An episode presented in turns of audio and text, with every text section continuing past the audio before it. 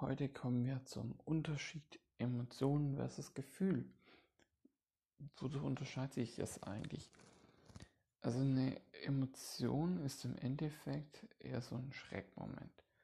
Das heißt, wenn jetzt mir irgendwas runterfällt, dann schreie ich Scheiße, Shit, ja, Brau oder sonst irgendwas in der Richtung.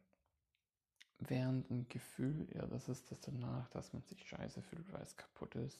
Das ist alles Kacke. Und dann steigert man sich weiter hinein, man fühlt sich noch mehr schlecht, etc.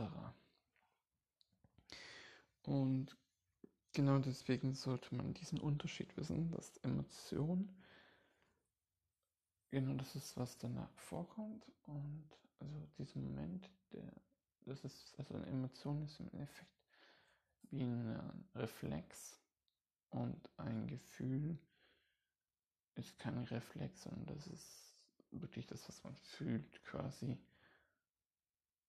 In das, was man sich dann eben auch teilweise hineinsteigert und so. Genau.